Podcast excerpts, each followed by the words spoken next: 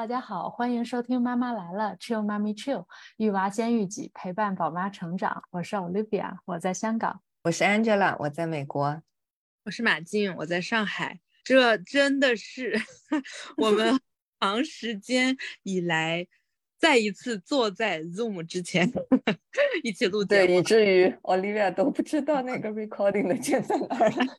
我现在都不太清楚我们有没有在 record，应该是有。我觉得掐指算一算，起码应该有两个月的时间了吧？现在是暑假嘛，然后往前推，可能呃上一次录应该是在五月份，反正应该没有到六月份。我很确信这一点，是因为六月份我们 度过了愉快的六月，我们很开心的呃做了一些平常不太会做的事情。嗯，我说了哈，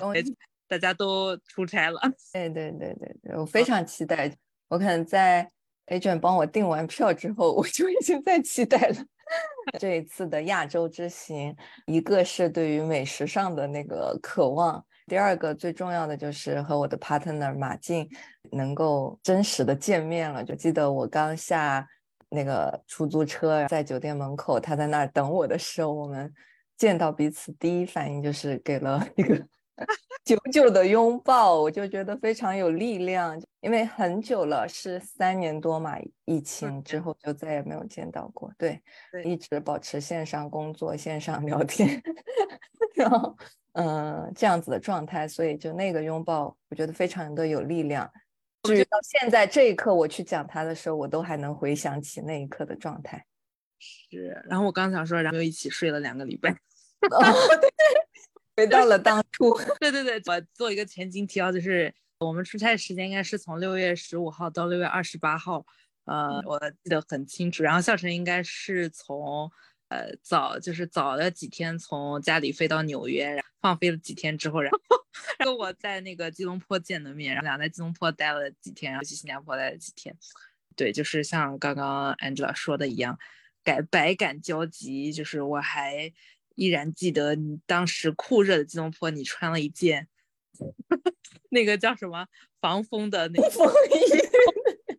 然后下了下了出租车以后，其实我的第一印象是你还是这么瘦的，还是很上去很单薄哈，有有感动一下下。不过后来一起就是有公务，就是有有有有做项目，另外一方面也是我们自己的团建，在新加坡主要是团建，当然我们也做了很多。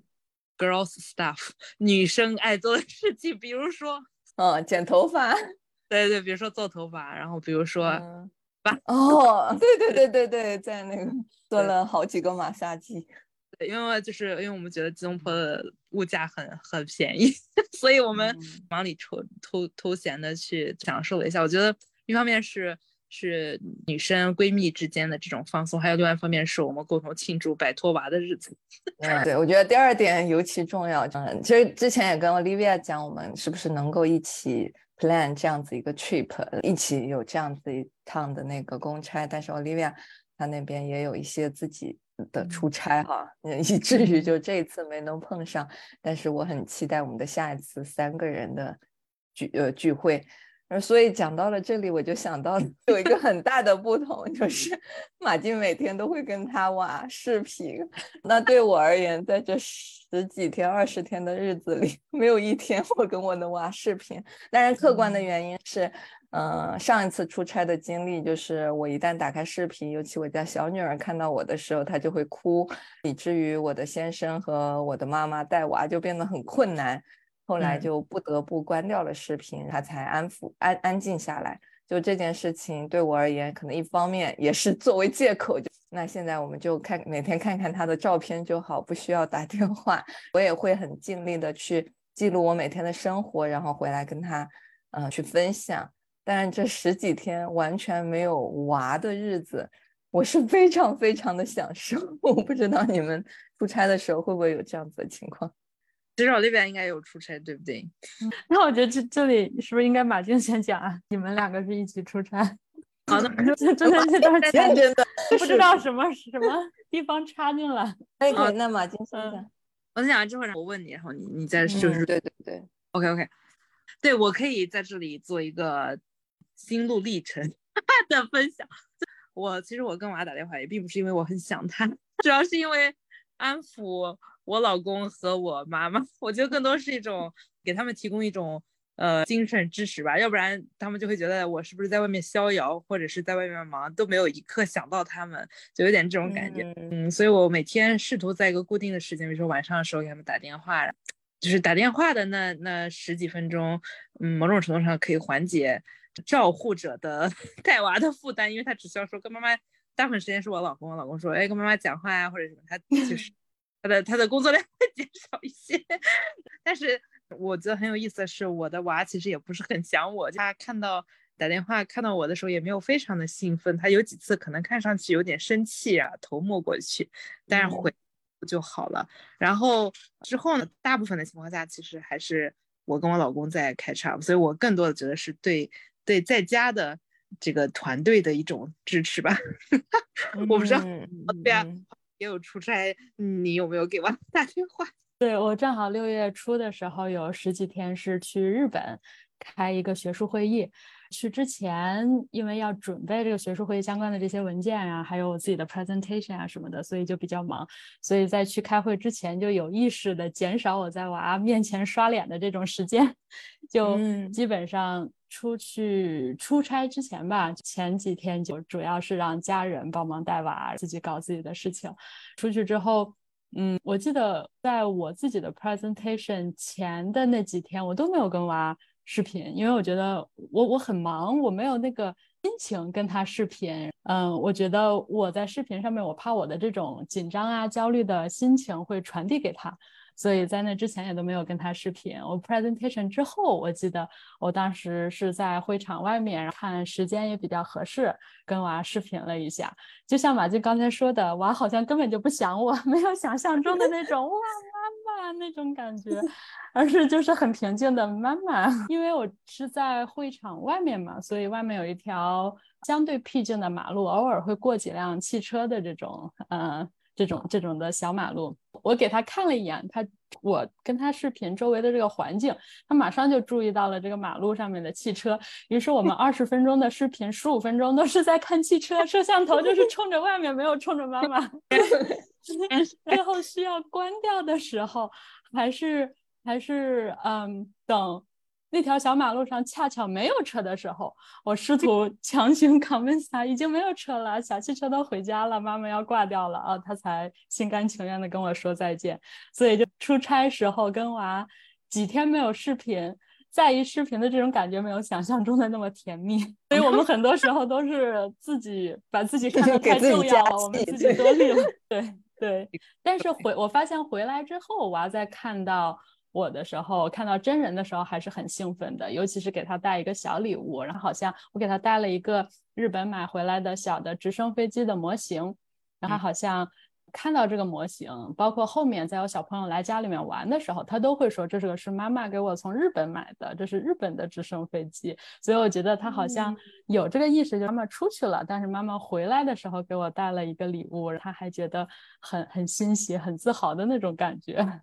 不知道也是不是我自己给自己加戏了，所以我们 review 一下自己给娃带的礼物。好了，因为因为呃，我出差前我老大就已经跟我说，妈妈你记得给我带礼物。包括有一天早上他醒得很早，也是跟我老公说，你记得和妈妈说，叫他回来的时候一定要带礼物。所以就是这件事情我一直放在心上，但是对老二的话，我好像没有那么。提前预备，记得我跟马静我们去逛了一个，呃，那个是叫什么 market，那个市场，艺术艺术市场，然后我可能就买了个冰箱贴，买了几件衣服，哦对，然后我们还弄了一个个性化的衣服，上面会有自己的名字，马静家也弄一条，还有的话我带了带了什么？带了一些有，这都是在机场补的货，因为实在没有时间。我记得我买了特别多的那个有新加坡那个人鱼狮鱼尾呃不是人鱼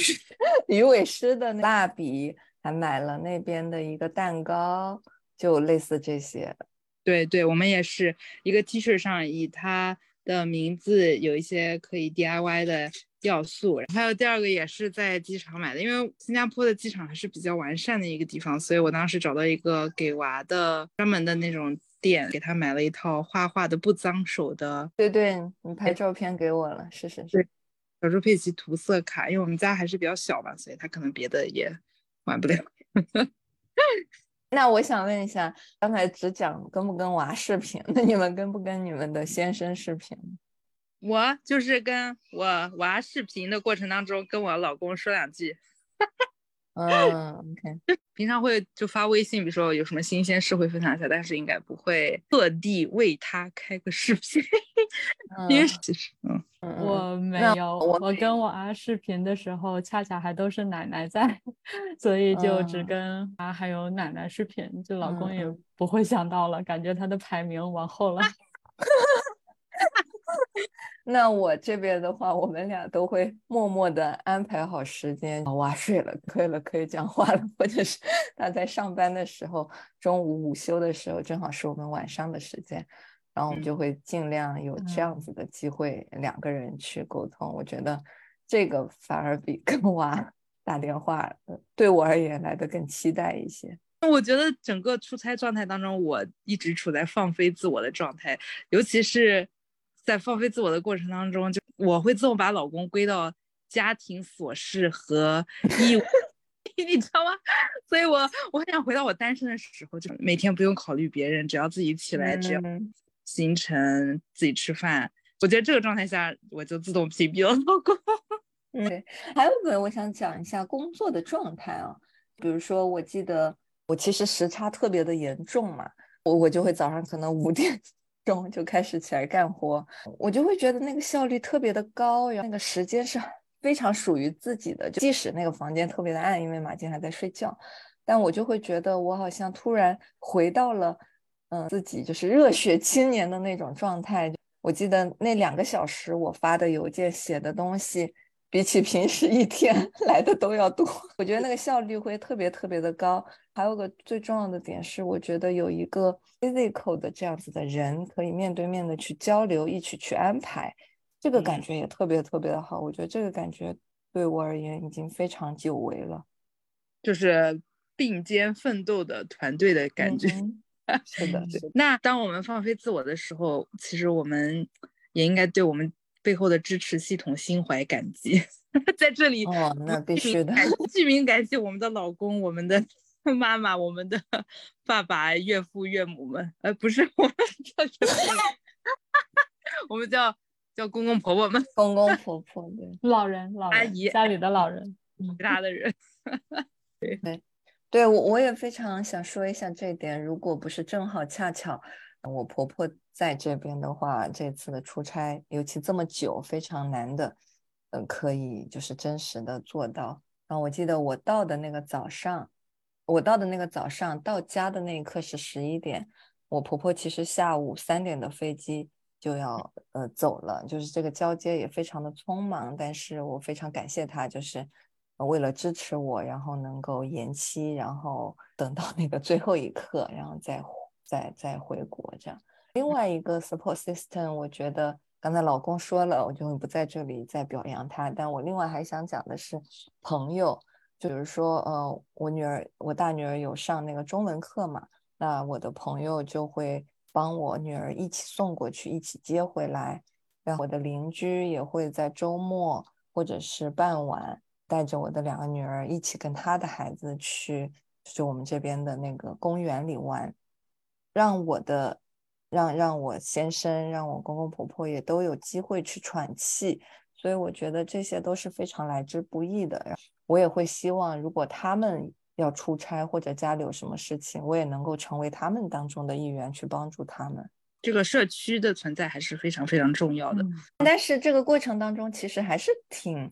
怎么说呢，坎坷的。比如说，尤其是最后三天。我老大就全身荨麻疹，而且是反复。嗯，我先生发给我照片的时候，我看起来就非常的害怕，就特别特别的恐怖。就那一刻，你就会觉得啊，为什么出一个差就有这么多不定因素，会有这么多的意外？你又会有种感觉，天呐，那我现在人在亚洲，跟他隔了那么二十几个小时，我都觉得自己帮不上忙。我能做的就是去问别的医生，去咨询一下，是看到这种情况能不能吃什么药，或者是怎么做，就是。但其实还是很徒劳，就是你没有办法真实的陪在他的身边。就那一刻，我会感觉有一点没有办法想象。我觉得，比如说我一年的出差是在三到四次，那我没有办法想象，如果有这样子的超人妈妈，每个月都在出差，或者是说她有自己的公务上的事情，没有办法脱身，那他得是多着急啊！如果家里的孩子出那么一点事情，嗯，我觉得我还很清楚的记得当时我们。在新加坡的时候，你回了一天的微信，然后终于，呃，过了大概八九个小时，传来好消息，女儿好了。那个时候，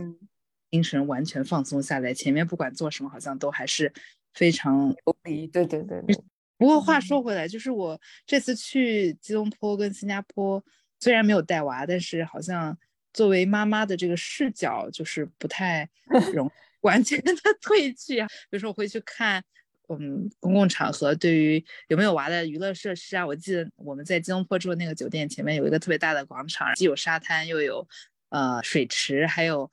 我当时就觉得哇，这真的小朋友有这样的一个场地太幸福了。因为现在是夏天嘛，其实要在上海找一个安全的、干净的、免费的，又离市中心非常近、可接近的。且不影响他人的地方还是挺难的嘛，所以，嗯，所以我当时看到这个地方就不由自主的想到说，下次要带娃来这里。去新加坡也是这样，感觉呃，整个社会对娃的包容程度，或者是亲子活动的包容程度还是比较高的。我记得当时我跟 Angela 我们两个人还还还报名了一个 新加坡馆的 一个亲子阅读的一个活动，因为不是里面有很多那种。就是藏品嘛，然后有很多画艺术，就是高深的艺术。然后我们就模拟我们自己是带娃的人，就体验了一下。他有一个老师会非常绘声绘绘色的去讲这个这个画里面是什么，告诉孩子们就是艺术是你日常情感的一种表达。我觉得那个经历也非常好。嗯，对，我就很想带娃再去一趟新加坡。我就回来了，回来了以后，我还还蛮惊讶的一件事情，恰好最近。我不知道大家有没有看国内的新闻，就好像关于高铁带娃出行这件事情，引发了不少的社会关注。因为恰好七八月份是暑假嘛，很多小朋友跟爸爸妈妈都会出去玩，嗯，自己也是趁周末带娃。我们家现在两岁不到，去安徽边上的一个山间玩水，嗯，要坐三个小时的高铁，对，然后过程当中感觉到好像有那么一点的。不是很和谐，这种不和谐其实也不是说娃在高铁上有多少遭到了真正的敌意啊，因为其实我觉得我们前后的乘客还是非常友好的，而是我自己作为一个妈妈，在当前的这种新闻环境和舆论的压力之下，非常的这这有个词叫什么“噤若寒蝉”，我不知道你们带娃出去会不会有这种感觉，就是。我的包里备很多的零食，然后另外呢，就呃会带他的玩具，因为我们行李其实也挺多，但我还是会带他的拼图。出去的时候呢，又又会很必须要有一个人一直跟在他边上，还会给他带很多换洗的衣服，因为他他会趴在那个高铁的座位底下，在那里打滚，就整个过程当中就没有一刻停歇。就是我不知道你你们比如说出差的过程当中有有碰到小朋友吗？有碰到娃吗？你你当时的体验如何？先让我 听一下，就是 不带娃的人，我觉得那个心境完全不一样，就自己带着娃和不带娃观察别人的娃，那心境不一样。但是就像你讲的，很容易把自己的角色带入其中。比如说，我记得，嗯，从纽约飞迪拜中转那个飞机是，嗯，把乘客全部满，有特别特别多的印度裔的那个家长，可能一个人或者两个人带着四五个娃。年龄大小不一，有很多小 baby。记得在我的前面四排就有两个婴儿此起彼伏的哭，心里就在想：天呐，这要是妈妈多尴尬！我就想起我自己的娃要这样子在那哭，我巴不得想把他抱起来走到后面去。但是呢，也多了一份理解，因为尤其是小孩，你把他从手上抱着睡着。放下来那一刻，放到那个婴儿婴儿摇篮里面那一刻，都是特别胆战心惊，因为我就 很仔细的观察妈妈的那个神情，就是咬住咬住嘴唇，屏住呼吸，轻轻的放下来。如果没有动，我还没有叫起来。然后他就哦，呼吸一口气。如果娃这个时候哇哇哭，他就会立刻把他抱起来，因为他我我的感觉啊，就可能我自己戏太多了。我的感觉是他很怕打扰到周围的人，因为毕竟是国际长呃长嗯国际长途的飞机，大家都很需要休息这样子。另外一个方面就是也会看到手忙脚乱，比如说有些娃已经哭五分钟了，然后呢妈妈。呃，可能这个时候又要抱着他，又要去泡奶，又要叫乘务员过 空乘过来帮忙，就是那种手忙脚乱。你然后你把自己带入到其中，你就会觉得哇，他已经很厉害了，都能够安抚好那么多娃，就会觉得我肯定做不到。这个是我自己的第一个反应。实际的实操当中，我觉得因为我会害怕各种意外，所以在我能做选择的时候，我尽量做选择。比如说我一般。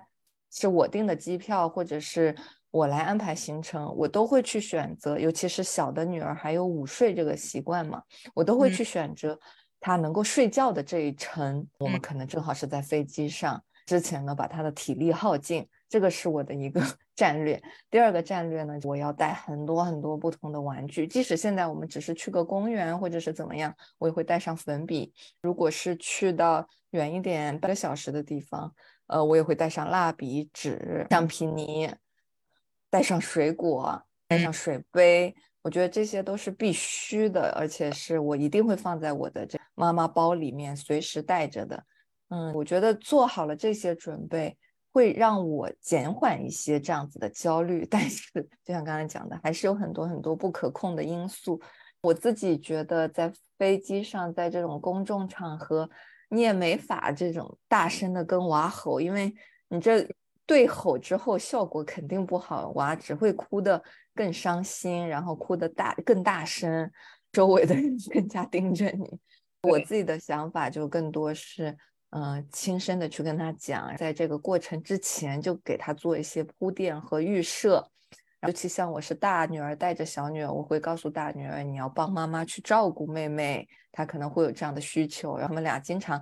哭的一个过程就是老大抢老二的玩具，或者是老二抢老大的玩具。所以在这个方面，我一般都会备两份，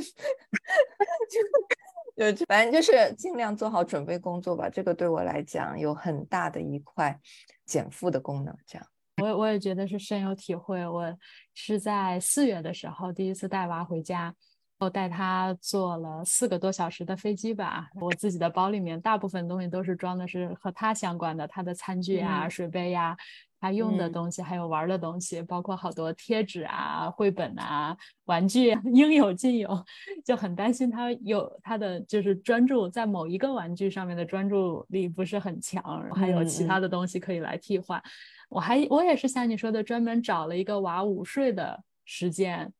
但是他因为第一次坐飞机非常的兴奋，所以这个午睡直接 skip 了，就导致我和我妈妈一起带着他嘛，就导致我们两个哄睡哄了两个小时都没有成功，他中间会嗯一直给他吃东西嘛。给他吃 面包啊、零食啊，然后 keep him occupied。然后另外，但是他很喜欢站起来，站在座位上面看后面的乘客，对对对然后 和后面几排的乘客挥手打招呼，甚至就是咿咿呀呀的要跟他们说话。所以这个的时候，我就会觉得脸上一阵火辣，觉得很尴尬。我们先把他按下去。对他，就是因为他现在处在语言爆发期，他就是会说。很多，然后我们去高铁的时候，后面是一个叔叔在看书，然后就说叔叔在看书，然后然后叔叔说对啊，我在看书，然后说你要不要看啊？我要看书，他说我要下去看书，然后他就下去了，然后到人家叔叔的 边，就是我对这个叔叔还是非常感谢的哈，会跟孩子有一些良性的互动，但是我我我自己就是这种噤若寒蝉的来源，我觉得可能来自于社交媒体上的一些。嗯，观察我有时候会看小红书，上面会有一些年轻人会发帖，就经常会说，比如说，呃，今天坐高铁碰到一个孩子怎么怎么样。有的时候其实描述的事情，我作为一个妈妈，我觉得这是非常正常的事情。下面一众跟帖的人就会说，如果不能养好娃，就不要生娃，非常一刀 或者是白的这种，这个要看，会或者是非常非。极白的把有把放在完全对立的两个面上，因为就像比如说，我觉得刚刚从通过你们俩的介绍，大家应该也可以感受到，其实妈妈们也不想让娃去干扰别人，但是某种程度上，娃是一个我自己的理论，我也跟我老公说过这个事情，我觉得娃某种程度上就是 disabled，因为他还没有发育好，对不对？所以他他他跟正常人的标准是不一样的。如果我们要以正常人的标准去去。要求他的话，其实是不现实且公平的，对他们来说。那，嗯，为什么有的时候我们健康的人，或者是更，嗯，更更处在优势的一些，呃，这样的人群，不能够多给他们一些理解和包容？比如说，就是就像残疾人，他可以有自己专属的道路一样，或者是说，呃，他们在工作的时候不会要求他工作八个小时。觉得这套理论同样适合于娃，当然，当然这个不是。不是说不是包括那些熊孩子，我觉得只要是一个孩子正常的，且父母也有非常努力的在安抚，但是他依然会就干扰到别人的情况下，我我还是希望作为一个妈妈微弱的 希望和呼声，希望大家多一点理解和和支持，因为他们确实还小，只多一些包容吧，这可能也是跟整个社会的大的环境和大的。嗯嗯，背景是有关系的。我觉得这个方面，一个是知识的信息的不对等。就比如说，当你去想象，像我们三个嘛，都是独生子女家庭长大，就是除非是跟我们的那种亲戚小孩从小一起长大，你可能更加知道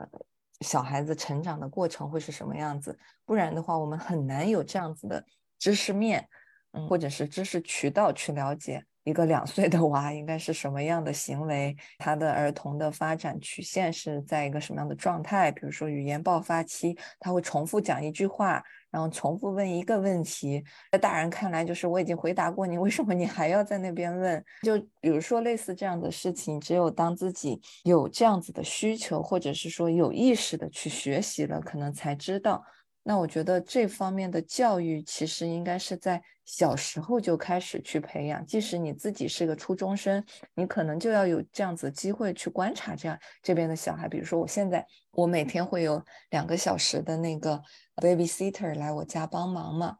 他其实就是一个刚毕业的初中生，但是特别特别懂娃，特别特别会和娃玩。那从我的理解是，当我的女儿长大的时候，我也希望她能够到别人的家里去做 babysitter，因为这样子给了她一个很好的机机会去观察和学习一个婴儿发展的一个过程，然后同时也会让她知道，哦，这个娃可能今天心情特别好，但是明天可能是个定时炸弹，这个都是不一定的，也不是说这个家长没有做过应有的努力。也不是说我们这个孩子本身这个本质不好，我觉得这些可能都是需要一个学习的过程，给到年轻人，我觉得这个特别的重要。反正至少在我成为妈妈之前，我觉得我的对婴儿的印象停留在胖胖的、很可爱，想捏一下、抱一下、放下来就好了，就就完全不知道还有什么哄睡，什么还有生长周期，有什么，反正这种概念完全不知道。嗯，对，我觉得就是独生子女可能是一个非常大的原因，确实是这样。我很同意 Angela 讲的，就是很多时候其实是我们要经历过了，可能才能有这种同理心吧。包括我自己做了妈妈之后，我才知道，就是嗯，带娃是有多么的不容易。然后有的时候小娃不受控的时候，妈妈其实自己本身是有多么抓狂。对，其实本来咱们这一期 是想聊一下我们的近况，以及展望一下我们后面的话题。但是 somehow 我觉得大家就是我们自己出差，还有带娃出去这两件事儿，聊的挺多，一些当下的一些感受啊，还有我们自己的一些经历的也挺好。可能有些相关的话题，咱们后面也会慢慢的再一一展开。啊，我们可以做一个小小的预告吧。我觉得，因为现在咱们。的播客应该也录了有十几期了。我们想着除了听我们三个人的一些立场和观点之外，多多听听别的妈妈的一些想法和故事，也非常有价值。所以从也许是下一期，也许是下下期开始，我们会尝试邀请一些有趣的妈妈们过来跟我们一起录节目。可能有的时候是我们三个人当中的一位，有的时候是两位，有的时候是一起，我听听呃来自世界各地的更多元背景的妈妈们在呃 chill 这件事情上 是怎么做的。嗯，就敬请大家期待吧。也很感谢大家今天听我们。唠嗑儿，我们三个应该聊得挺开心。然后后面会继续坚持自律，定期录播客，定期跟大家见面。好，拜拜，下期见，拜拜。